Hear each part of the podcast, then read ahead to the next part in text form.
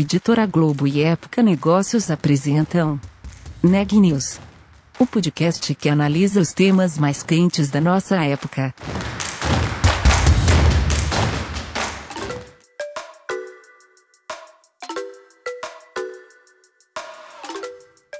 Olá, meu nome é Micaela Santos, eu sou da Época Negócios e está começando mais um episódio do Neg News, uma série de reportagens especiais sobre a pandemia do coronavírus. Comigo hoje está a editora Daniela Frabasili, que vai falar sobre como a pandemia tem acelerado a transformação digital nas empresas, na educação e em diversos outros setores. Daniela, conta pra gente mais sobre esse assunto. Oi, Micaela. É realmente uma coisa que acho que várias empresas estão sentindo e vários funcionários estão sentindo na pele é uma aceleração do processo de transformação digital, né? É, por causa da pandemia, quase todas as empresas adotaram o home office para todos os cargos que podiam fazer, né, que é possível fazer remotamente.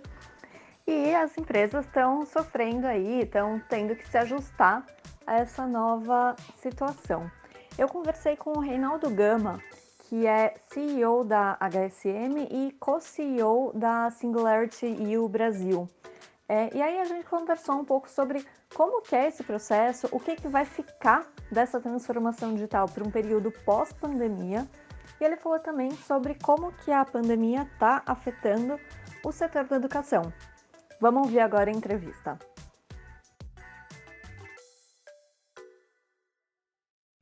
Bom, Reinaldo, primeiro, muito obrigada por participar com a gente do podcast. Hoje o nosso tema é falar um pouco sobre a transformação digital nesse momento, né? O que a gente tem visto, muitas empresas acelerando todo, todo o processo de transformação digital. Quais que são os riscos de fazer isso sem um planejamento prévio, né? Fazer com essa pressa que a gente teve que fazer durante a pandemia do novo coronavírus.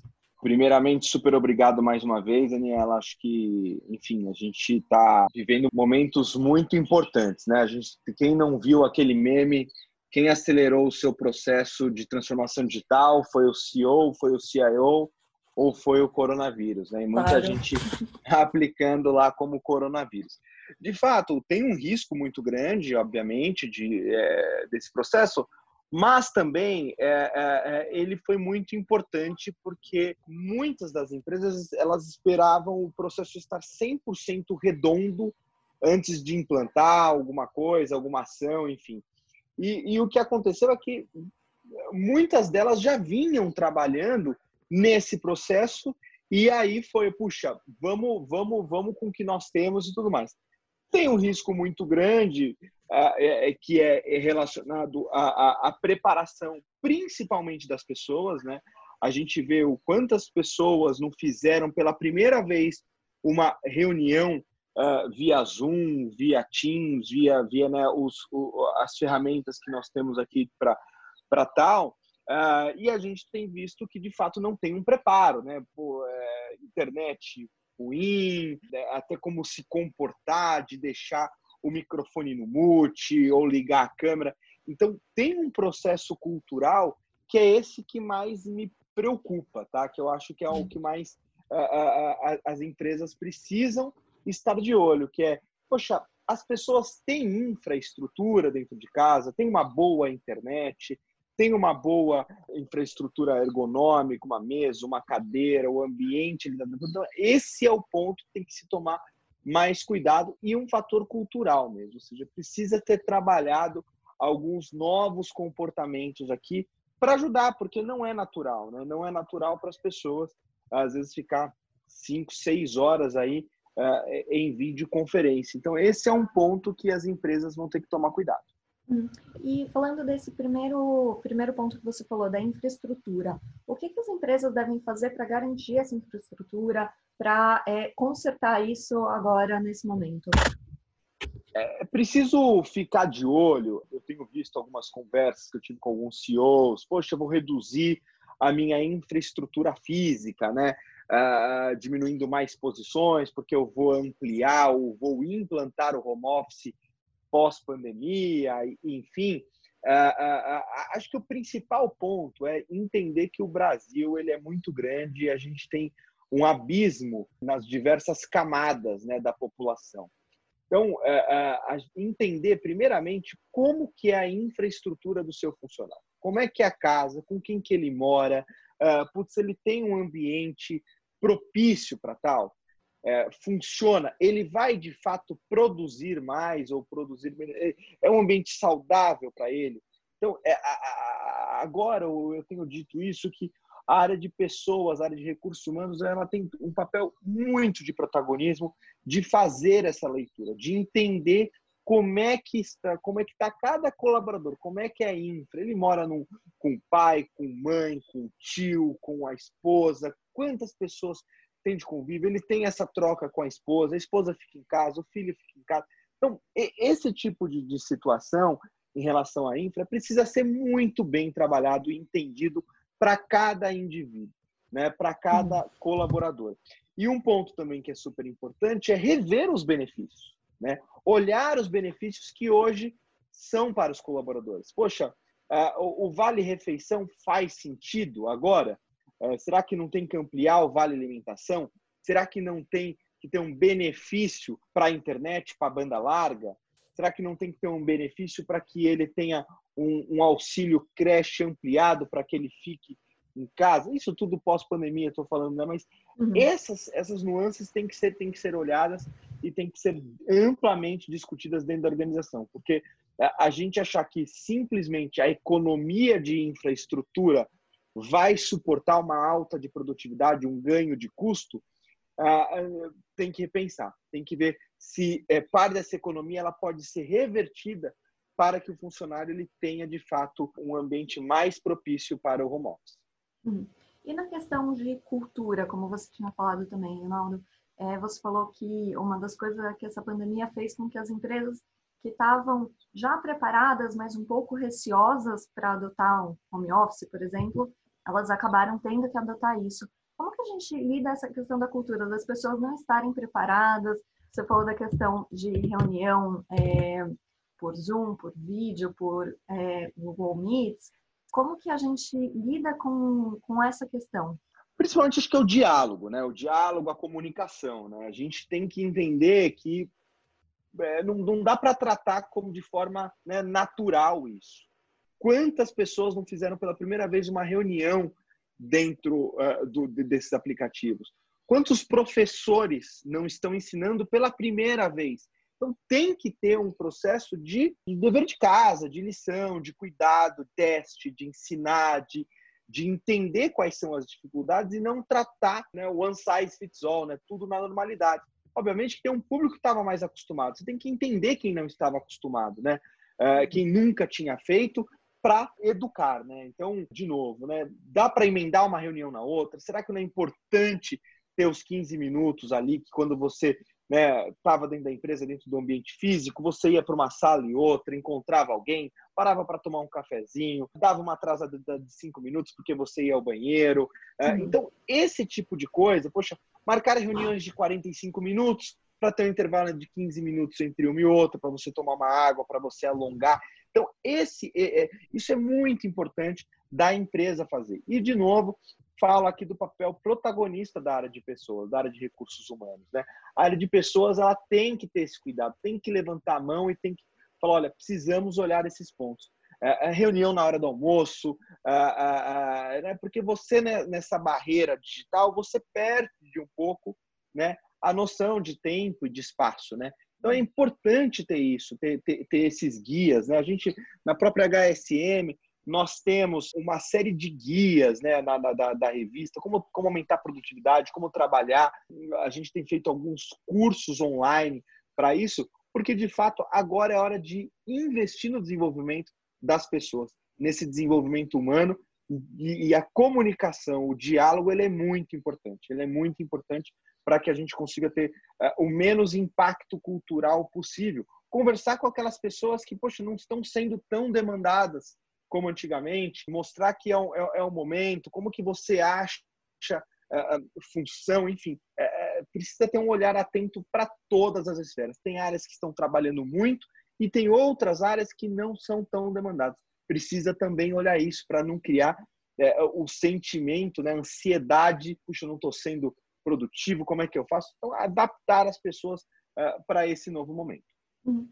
Como você disse, não tem um modelo que vai servir para todo mundo, né? A gente precisa de um pouco de flexibilidade e, como você falou, também muito diálogo nesse momento. Exato. Uh, não dá para você achar que todo mundo vai ter a, mesma relação com o home office, com o digital.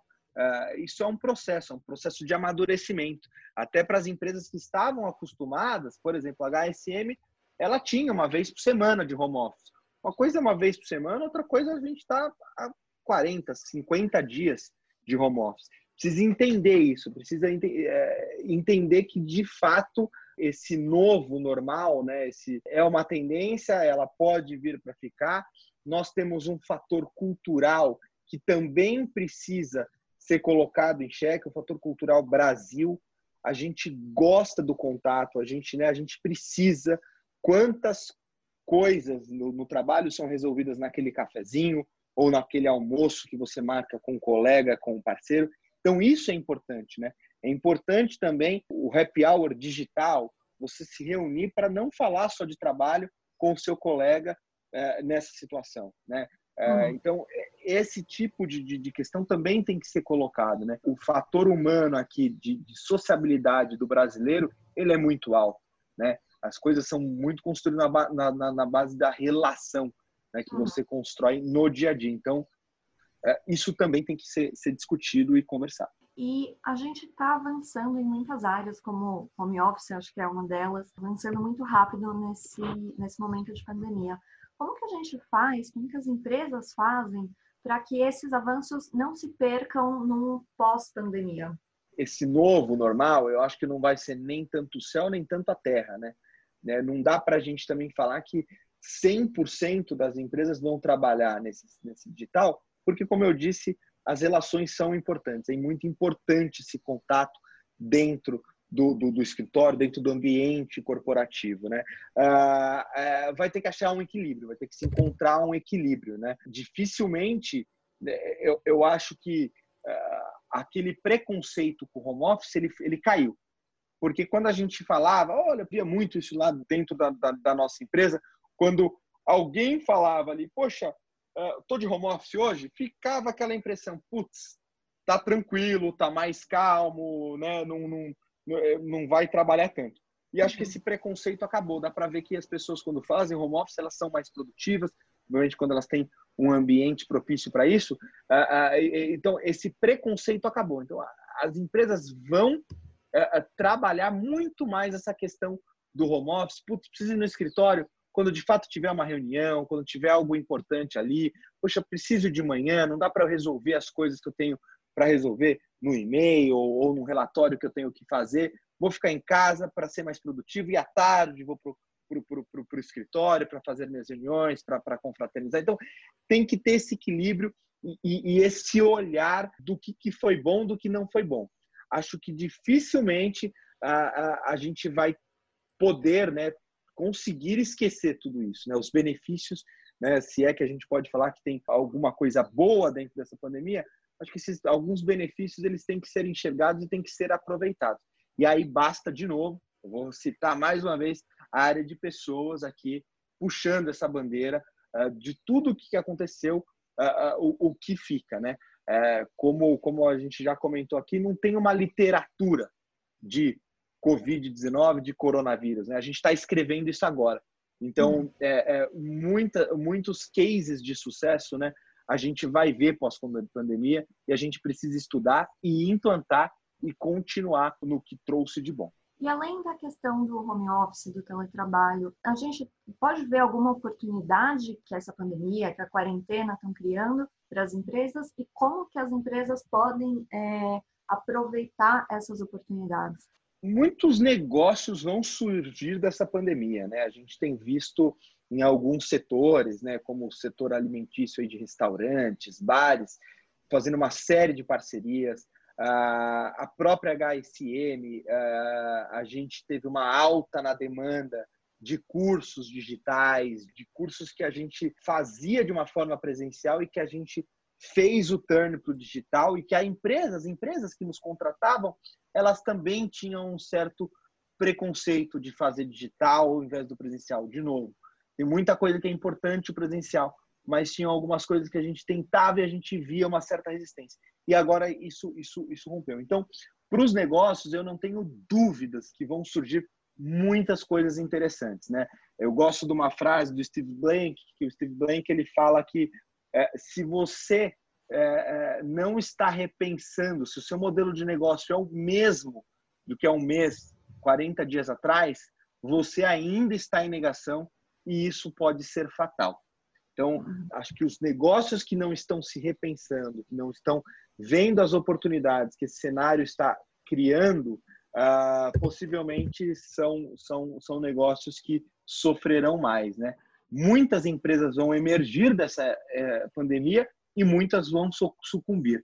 Então, a gente tem que ter esse olhar atento, principalmente em relação às parcerias, às cocriações, aos produtos novos. A gente tem visto esse fim de semana aí como uh, as lives, né, uh, uhum. o entretenimento evoluiu, né? Como a gente tem visto a evolução, né? Se você pegar as primeiras lives e agora como as novas lives estão com interação do público, enfim, então a gente está aprendendo muito rápido, a gente está usando a tecnologia a, a, ao nosso favor e aprendendo muito rápido. A capacidade do ser humano de aprender nesse momento, ela está surpreendente, ela está muito rápida. A gente tem visto bons exemplos por aí. Uhum. E falando agora especificamente da, do setor de educação, o que, que a pandemia trouxe de mudança e o que, que você acha que vai ficar para um momento pós-pandemia também? Olha, para o setor de educação, para o setor de desenvolvimento, acho que foi o setor que mais reagiu aí de forma rápida, né? A HSM faz parte da Anima Educação, né? Que uhum. nós somos mais de 140 mil alunos, uh, uh, são mais de 50 campos ao redor do, do, Brasil e a virada foi muito rápida, né? A gente uh, não ficou sem aula quase que nenhum momento, foi uma virada muito rápida e as pessoas aprenderam a consumir esse conteúdo de forma digital. Então, o setor de educação ele vai passar, sem dúvida, por um momento aí de disrupção. Mais uma vez, o fator físico, cultural, ele é muito importante do encontro, ele é muito importante da troca. Uh, mas o conteúdo, ele não foi, né? Ele, ele não é abalado. O que mudou foi a forma. Então, a gente tem que ver como se adaptar a essa nova forma. Porque o conteúdo é o mesmo, você não perde no conteúdo. Então, a, a, educação, as pessoas estão vendo isso, né? Poxa, será que eu vou precisar me deslocar? O quão importante eu me deslocar, é, vai ser importante eu me deslocar para consumir algum conteúdo? O que vai me trazer de benefício? Acho que a pergunta agora é quais são os benefícios de estar fisicamente juntos? E quais são os benefícios de, de, de eu consumir esse conteúdo virtualmente? Essa é a pergunta é, que nós estamos fazendo e nós já, estamos encontrando algumas respostas, né? Quando você tem exclusivamente alguma aula que ela é baseada somente no professor falar ali que você não tem um workshop, você não tem uma troca, poxa, vamos manter o digital. Agora, se você tiver de fato que ter uma interação, ter uma troca, ter uma construção juntos, talvez você tenha que pensar no modelo físico. Eu estou acreditando muito no modelo híbrido no modelo que você tem parte presencial e parte digital.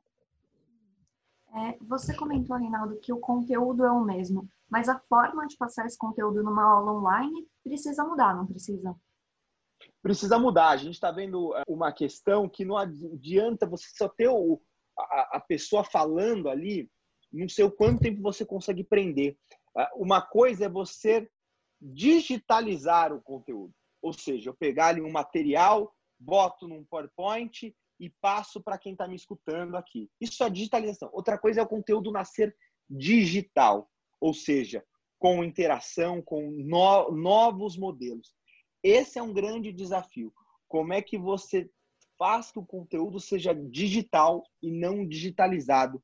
Parece besta essa comparação, essa parece uma questão de semântica, mas não. Quando você pega um conteúdo de uma revista, que ele é digitalizado, ou seja, ele é um PDF, ele é um arquivo que está ali que você consegue acessar do seu celular ou do seu computador, é diferente. Agora, quando você tem uma interação, você tem um conteúdo que tem vídeo, que tem áudio, uh, uh, que tem uma apresentação diferenciada, esse é um conteúdo digital. Então, essa forma ela está mudando. Essa forma ela está mudando. Esse é o grande desafio e que a gente na HSM a gente tem, tem tido boas respostas para esse conteúdo digital, com diversas entregas, seja com um PDF, né, um arquivo digitalizado, até formas de conteúdo, áudio, podcasts, vídeos. Pô, a gente está fazendo aqui uma entrevista que vai virar um podcast. É, é, isso já é um, é, isso é nascer digital, isso já é diferente. E para a Singularity, como que isso, a, a, pandemia afetou as operações da Singularity aqui no Brasil? Vocês tinham um, uma primeira turma agora no começo do ano, chegaram a conseguir Sim. concluir e como estão os planos para a próxima turma? Sim, a gente teve um, um, a primeira turma do Executive Program, foi o primeiro uh, né, Executive Program, que é o carro-chefe da Singularity University. A gente teve aqui na, na, no Brasil, foi em Bento Gonçalves, uh, ah, 50 executivos C-levels de grandes empresas. Uh, foi espetacular, nós tivemos, foi um sucesso o nosso nível de satisfação acima dos 90%, então foi muito interessante uh, uh, esse conteúdo. E a gente ia fazer um novo agora em junho. Né? Uhum. A gente é, era para nós termos dois executive programs no ano, uh, um no primeiro semestre e outro no segundo semestre, mas por conta do sucesso tão grande e os próprios executivos pedindo, poxa, quero mandar meu diretor, quero mandar o meu CEO, queria que meu CEO fizesse, pô, antecipa, a gente tinha antecipado, uh, e o que aconteceu é que o que ia ser em junho, a gente está postergando para o segundo semestre, Hum. Uh, a gente não tem uma data ainda, possivelmente deve ser em setembro. E esse é um exemplo de curso que o presencial ele faz muita diferença. Por quê? Porque tem muita troca. Uh, tem muita uh, troca entre os participantes. O, o, o, o mais legal desse, de, desse curso, obviamente que é um conteúdo de altíssimo nível, mas a troca entre os participantes ela é muito importante. Então você tem muito canvas, muito muito workshop, muita construção juntas, juntos e você tem o pós. Então tem o almoço, você tem o café da manhã, você tem o jantar, você tem atividades à noite que são importantes de interação das pessoas se conhecendo, de indústrias diferentes, trocando, eh, surgem projetos desse curso. Então, o presencial é muito importante. Obviamente que nós vamos também ter, a gente deve lançar nos próximos dias uh, uma gama de cursos online uh, muito, muito interessantes. E aí é o que eu falei, ele não é digitalizado, ele é digital, bem diferenciado. A gente nos próximos dias devemos lançar uh, cerca de três cursos online da Singularity o Brasil.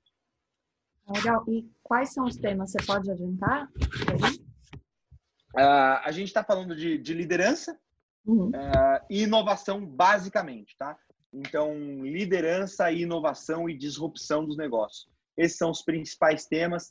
Uh, a gente traz muitos elementos que a Singularity né, é, é, é, trabalha bastante, que é o, é o pensamento exponencial versus pensamento linear. Então, são conceitos que a gente está vendo agora, né? ou seja,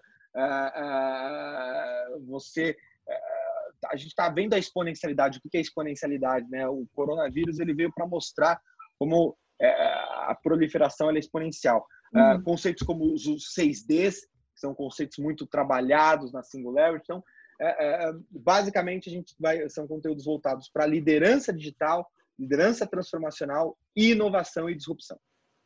Ótimo. Perfeito. Reinaldo, muito obrigada. Muito obrigada pela conversa e por participar aqui do podcast com a gente. Notícias do dia. E o ministro da Economia, Paulo Guedes, afirmou nesta quinta-feira, 7 de maio, que a economia está começando a colapsar por conta da pandemia de coronavírus. Em reunião com o presidente Jair Bolsonaro, representantes da indústria e o presidente do Supremo Tribunal Federal, o ministro informou que a indústria poderia suportar dois ou três meses os efeitos da pandemia na economia, mas que isso não seria possível por muito tempo. E o dólar voltou a disparar nesta quinta-feira, cravando novos recordes com a moeda brasileira mais uma vez liderando as quedas globais. Hoje o dólar saltou mais de 2% e fechou em quase R$ 5,84. De acordo com os dados oficiais divulgados pelo Ministério da Saúde nesta quinta-feira, o Brasil tem hoje 135.106 casos confirmados do novo coronavírus e 9.146 óbitos, o que dá ao país uma taxa de mortalidade de 6,8%. Por hoje é só, pessoal.